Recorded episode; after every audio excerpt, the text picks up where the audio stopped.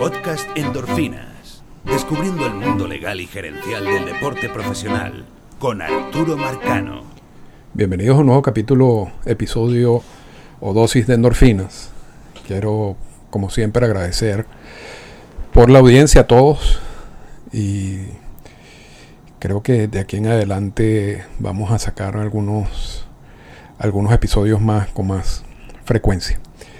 Pero el, tema de hoy es muy polémico, es controversial, eh, tiene una cantidad de, cosas importantes que destacar.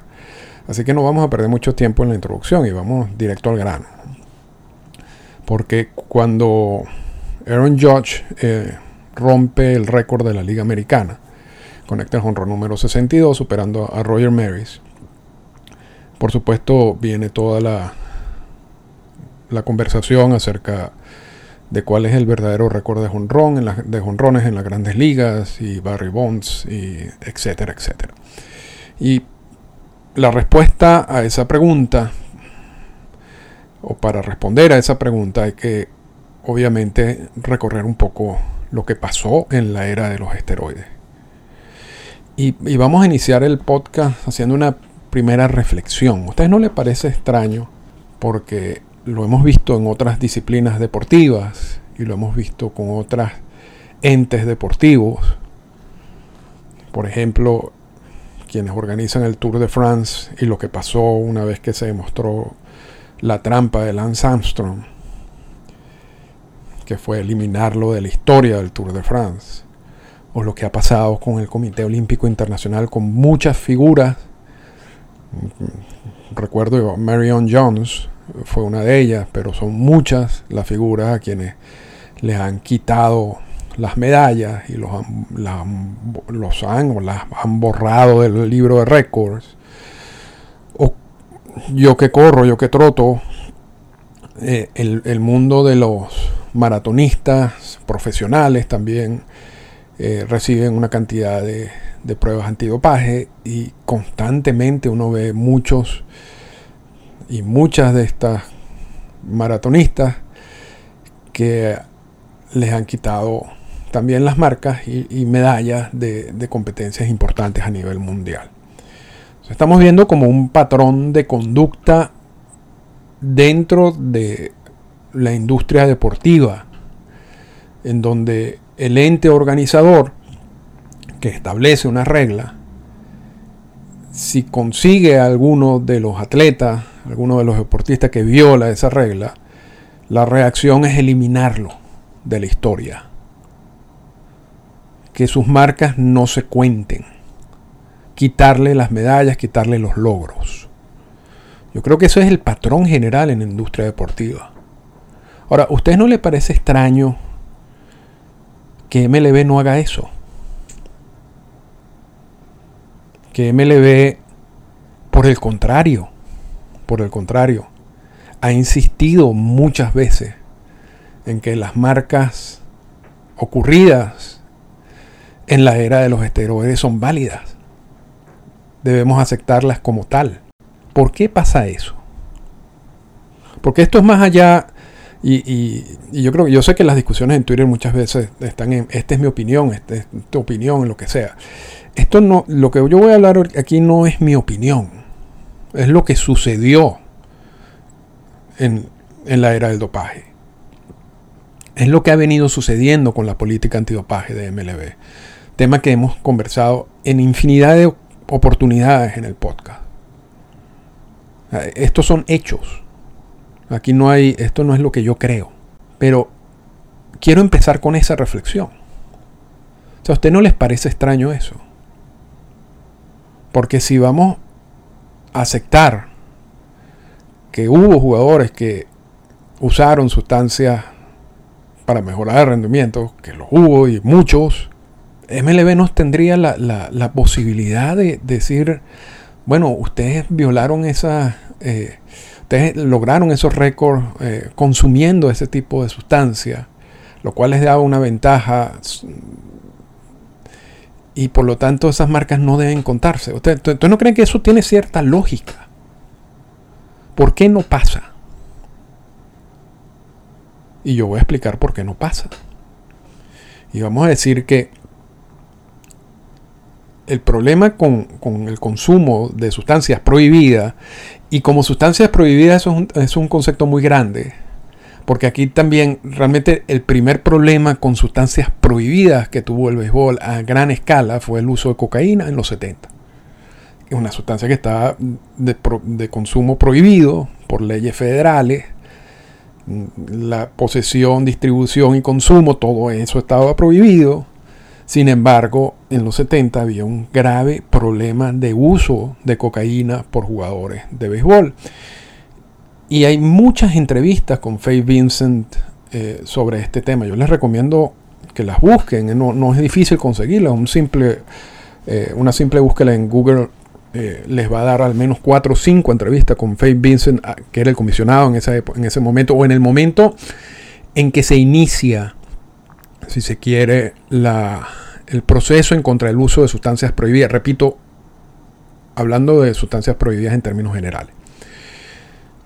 Y es en el, uso de cocaína, en donde Vincent y anteriormente Yamari y Uberov, eh, una cantidad de, comisionados que, que, tuvieron que enfrentar ese problema, se encuentran con, con el dilema de que no pueden hacer nada a menos que se negocie con el sindicato. Ninguna de esas conductas de consumo podría, haber sido prohibida a menos que, el, el, sindicato hubiera dicho que sí. Y la posición del sindicato, de la mano de Donald Fear, que por cierto era, era, era miembro del Comité Olímpico Internacional y sabía lo que estaba sucediendo a nivel de dopaje, por ejemplo. Pero Fear en, en el béisbol dijo, aquí ustedes nosotros no vamos a aceptar ningún tipo de control, ningún tipo de prueba. Y eso también viene por influencia de Marvin Miller. Miller decía que aceptar pruebas de cualquier tipo en el jugador iba a terminar dándole información a los dueños de equipo sobre la salud de estos jugadores que iba a ser considerada para iba a afectar o podía influir en la contratación de estos jugadores a futuro y que había un, gran... Un, el, punto de, la violación de, de los derechos individuales, de la privacidad, una cantidad de aspectos que Miller no le gustaba y que a Donald Fear tampoco le gustaba. Y, Donald Fear le dice en varias oportunidades a, a, Faye Vincent, a Yamari, a, a Uberov, que en dado caso serían las autoridades federales las que están capacitadas como para investigar y si entran en la necesidad de poner preso a algún jugador por el consumo, repito que en ese momento estábamos hablando más que todo de la cocaína, bueno, ya eso es un problema de las autoridades federales, pero del béisbol no es, porque en el béisbol en ese momento no había pruebas, no había política, y básicamente el mensaje del sindicato a sus jugadores, a sus agremiados, es que nosotros no tenemos ninguna prohibición al respecto.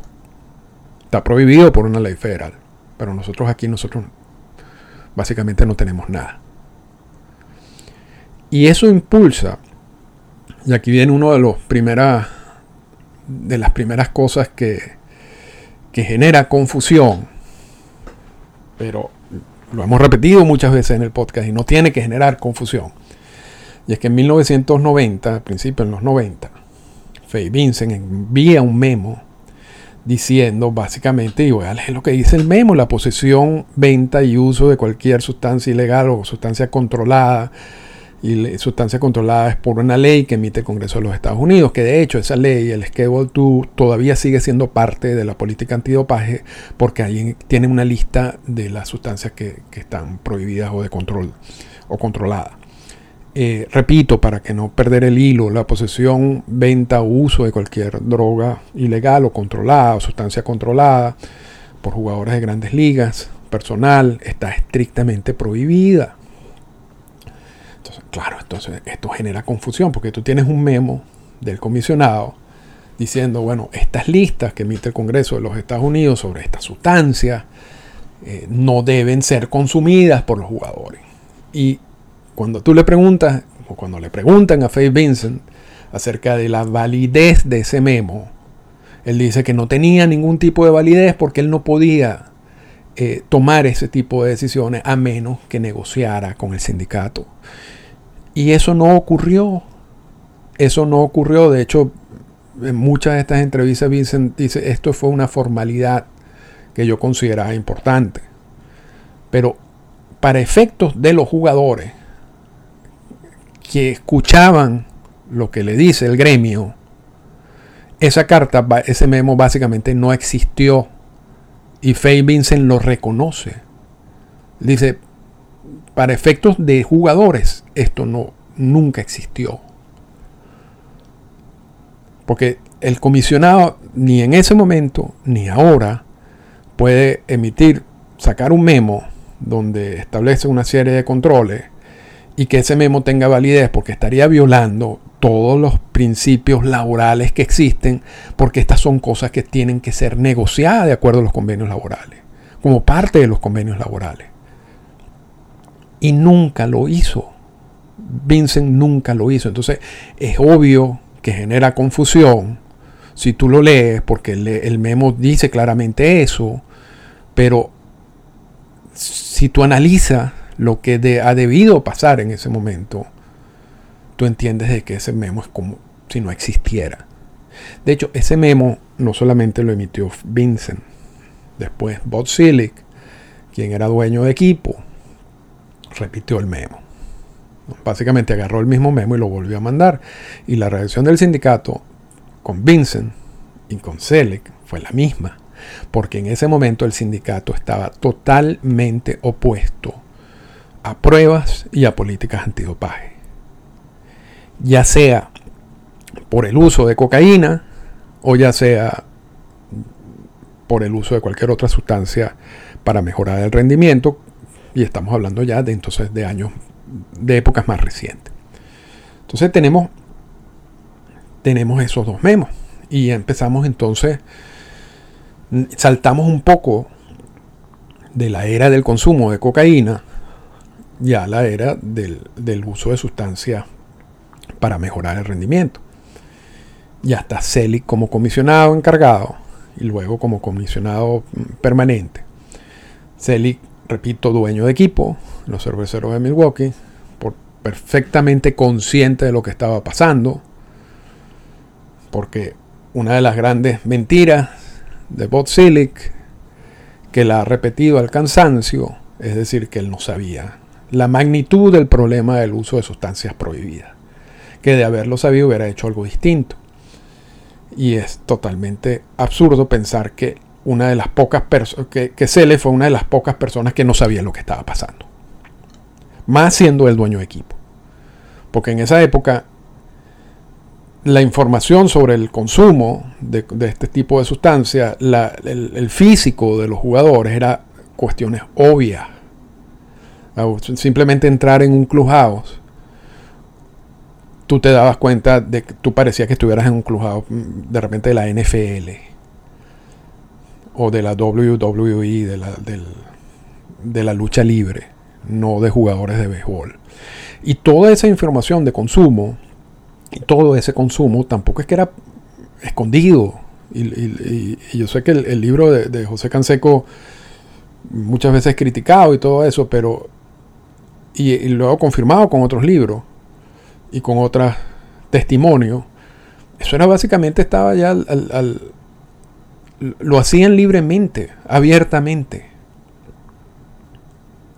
Entonces Celi era el único en ese momento en que no, se había dado cuenta de, de, qué tan propagado estaba el uso de, sustancias prohibidas. Y no pasa nada. No pasa nada hasta 2001 es cuando se empiezan a hacer pruebas en ligas menores. Y allí MLB dice, bueno, si el sindicato no quiere hacer nada, yo puedo hacer algo directamente en ligas menores donde no tengo sindicato con quien negociar. Y empiezan a hacer las pruebas en ligas menores. Y luego en el 2002, en el convenio laboral del 2002, entonces ya empieza primero lo que eran las pruebas anónimas, Y luego entonces empieza la primera política antidopaje y todo lo de las sanciones y, la evolución de las sanciones, porque empieza con unas sanciones muy leves y luego tenemos las sanciones de hoy en día. Pero eso no es el tema que, quiero considerar. Lo que, yo, lo, que quiero considerar y lo que quiero hablar es que, cuál fue la, la reacción de MLB en los años en que Barry Bonds, en que Mike Maguire, en que Sammy Sosa conectaran toda esa cantidad de jonrones. Y básicamente en esos años MLB no hizo nada. Y no solamente no hizo nada, sino aplaudieron lo que estaba sucediendo. Y también vamos a, recordar que MLB venía en ese momento de, de una huelga muy dura, que era la culminación de varios procesos de huelgas y de paros laborales, que había afectado económicamente a la industria, a diferencia de este último paro laboral. En ese momento sí, y repetimos, la diferencia es que en ese momento eran varias paros laborales y varias huelgas que, estaban, que habían sucedido en pocos periodos de tiempo. Hoy en día, en, el último paro laboral teníamos muchos años sin, sin nada parecido. Y, esa, y, ese, y en ese momento, MLB sí estaba sufriendo un, problema económico como consecuencia de esa última huelga y de ese, último conflicto laboral. Y cuando ve la, la, reacción positiva en el fanático de lo que estaba sucediendo con los honrones, con la ofensiva en estos años, MLB cerró los ojos y permitió eso. Ah, eso esto, no es una opinión, eso es un, esto es un hecho. Y, eso está, repito, está comprobado. Yo, yo viví, yo, yo, era fanático en ese momento y en algún momento también tuve pase de prensa. Y puedo decir lo de, lo de los clubhouse, lo digo no porque lo leí en el libro, hay muchos libros sobre este tema. Pueden leerse de Game, de Pesa, eh, pueden leerse el... Uh, Bryant tiene un, libro, está el libro de Palco, de Symbolis, está el libro de Biogénesis, está el libro de Roger Clement, todos esos libros al final terminan haciendo un análisis de la evolución de la política antidopaje y lo que pasaba antes y lo que pasó durante estos años. Le puedo decir con sinceridad que yo vi esa época. Y en esa época las promociones de los juegos eran jugadores que se convertían en una especie de Hulk muchas de, de los comerciales iban dirigidos a, resaltar todo lo que estaba sucediendo con la ofensiva. La, famosa competencia de honrones entre Mark Maguire y Sammy Sosa se convirtió en una manera de explicar, incluso de, hablar de lo que es la, la, unión entre los peloteros blancos, el pelotero latinoamericano, hablar de la historia en ese sentido lo, todo eso estaba ocurriendo libremente. Y, y, la información que tenía MLB en ese momento y que tenía todo el mundo, porque incluyendo los periodistas, era clara, de que ahí estaba pasando algo. Sin embargo, no había política, no había ningún tipo de control, ni había nada.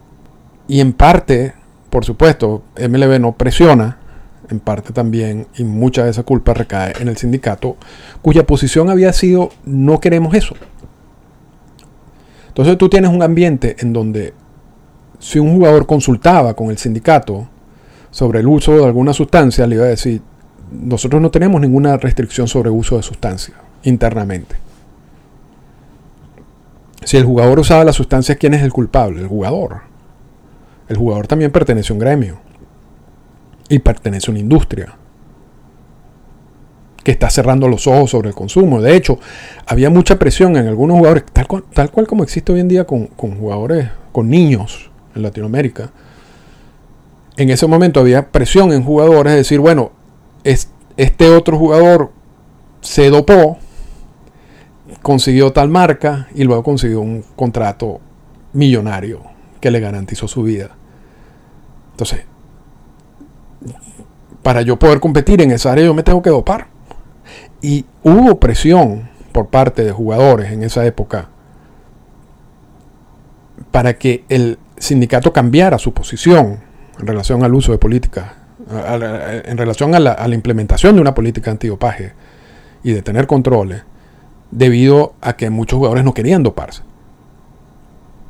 Y sentían que había la necesidad de hacerlo si querían competir por un contrato o se iban del béisbol. Todo eso ocurrió en esos años. Pero lo que no había en esos años era política. Lo que no había eran controles. Y si había una confusión, había sido una confusión adrede, tanto por parte de MLB como por parte del sindicato. Entonces, hoy en día, la respuesta, y, no solamente de MLB y del sindicato, porque si vamos a ser honestos, los medios de comunicación le sacaron mucho provecho a esto. Porque, repito, había atención en la gente sobre lo que estaba sucediendo. Y, para no ser hipócrita, los fanáticos les gustaba lo que estaba pasando. En en esa era. Y, vamos a asumir que el fanático iba al, al, estadio de buena fe, pero tampoco ese fanático. O sea, vamos a estar claro, eso no era normal lo que uno no estaba viendo allí, como fanático. Y ya habían rumores de lo que estaba pasando. Pero al fanático le gustaba lo que ocurría. Porque por eso, por eso es que MLB cierra los ojos. Porque el fanático sigue yendo a los estadios. Y sigue invirtiendo. Y los medios de comunicación le sacan provecho. ¿Por qué le sacan provecho? Porque el fanático está viendo los juegos.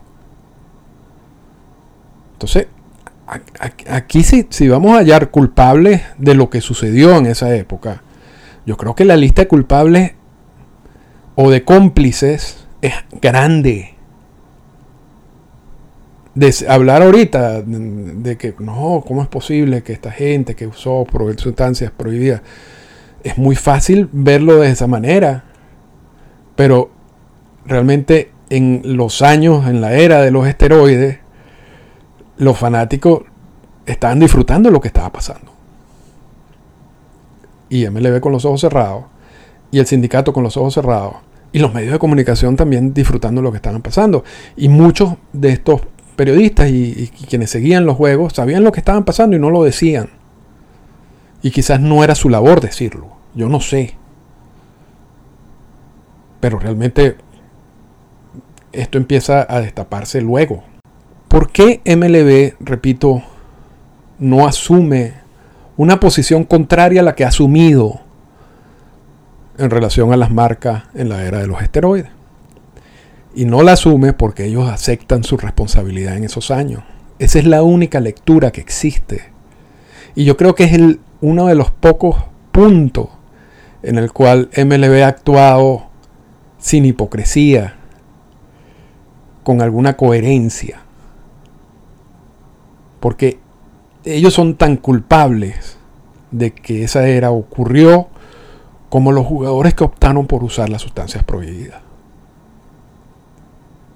Porque ustedes no creen que el sindicato, porque ustedes piensan que el sindicato no ha dicho nada. Por lo mismo, por lo mismo. O sea, porque si el sindicato el sindicato está allí para proteger a todos los jugadores. Y, si consideran de que algunos jugadores, por ejemplo, hicieron trampa porque evitaron alguna regla, evitaron algún tipo de control para sacarle provecho y afectar a gente que sí estaba respetando esa regla, ¿por qué no lo dicen?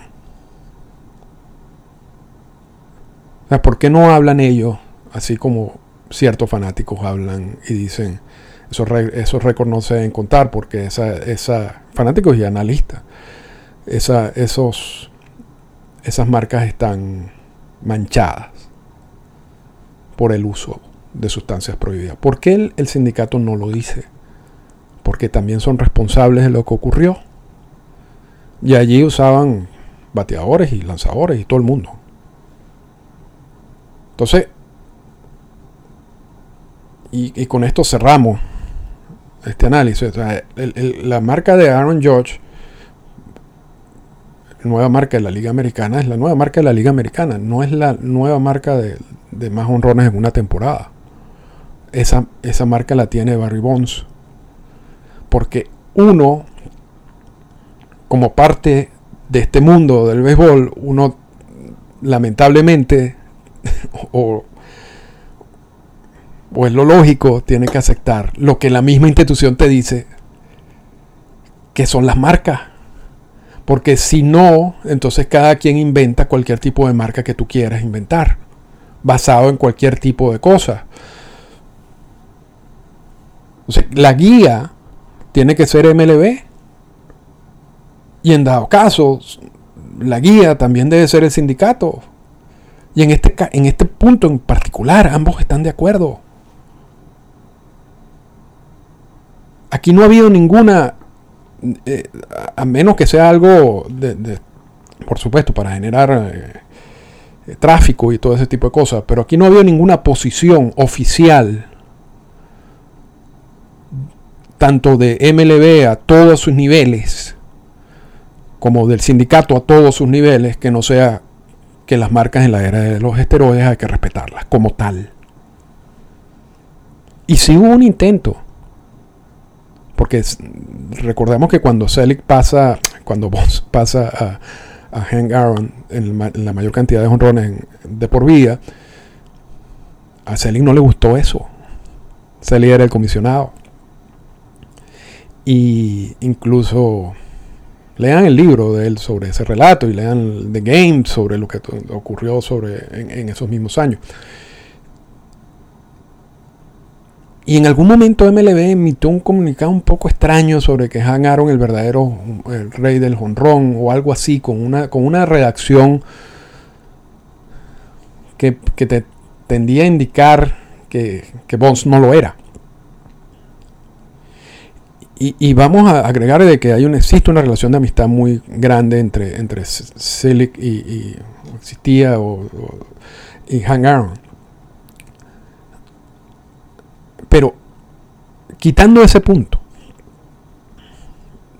quitando ese punto que puede ser controversial, si uno se pone a analizarlo, no ha habido ninguna otra posición, incluso Manfred lo ha declarado muchas veces, ni de MLB ni del sindicato, que digan esas marcas no son. Y si esas marcas son, de acuerdo a MLB y el sindicato, esas son las marcas que ocurrieron y donde hubo una cantidad de cosas, donde una cantidad de consumo de, sustancias prohibidas que ayudaron a mejorar el rendimiento, sí ocurrió en eso. Sí hubo consumo de sustancias para mejorar el rendimiento. Y ahí todos eran responsables del uso de esas sustancias para, mejorar el rendimiento. Entonces no puedes culpar a un jugador que básicamente en unos años estaban consumiendo algo porque nadie le decía nada. Y cuando preguntaba le decía, yo no, eso no está prohibido aquí. Y ahorita sí lo vamos a culpar. Como, como hizo los organizadores del Tour de France, como ha hecho el Comité Olímpico Internacional. Y repito, si hay alguna posición coherente en ese sentido, históricamente, de MLB y del mismo sindicato, es aceptar la corresponsabilidad de lo que ocurrió y decir esas marcas son. Y punto. Y así es. O sea, el resto de la discusión está bien. O sea, yo, creo que cualquier persona hoy en día que, es fácil de analizar todo este tipo de casos, pues asumir la posición de que yo no creo en esas marcas. Bueno, eso es una posición personal.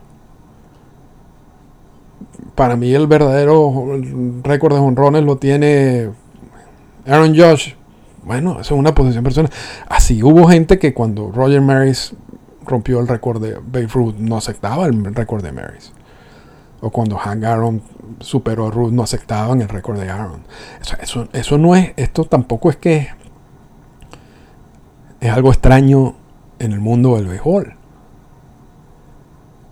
Pero oficialmente, formalmente, las marcas que ocurrieron en la era de los esteroides existen y son. Y para mí, con esto cierro, es quizás lo más coherente que ha hecho MLB en su historia. Esta fue una presentación del podcast Endorfinas.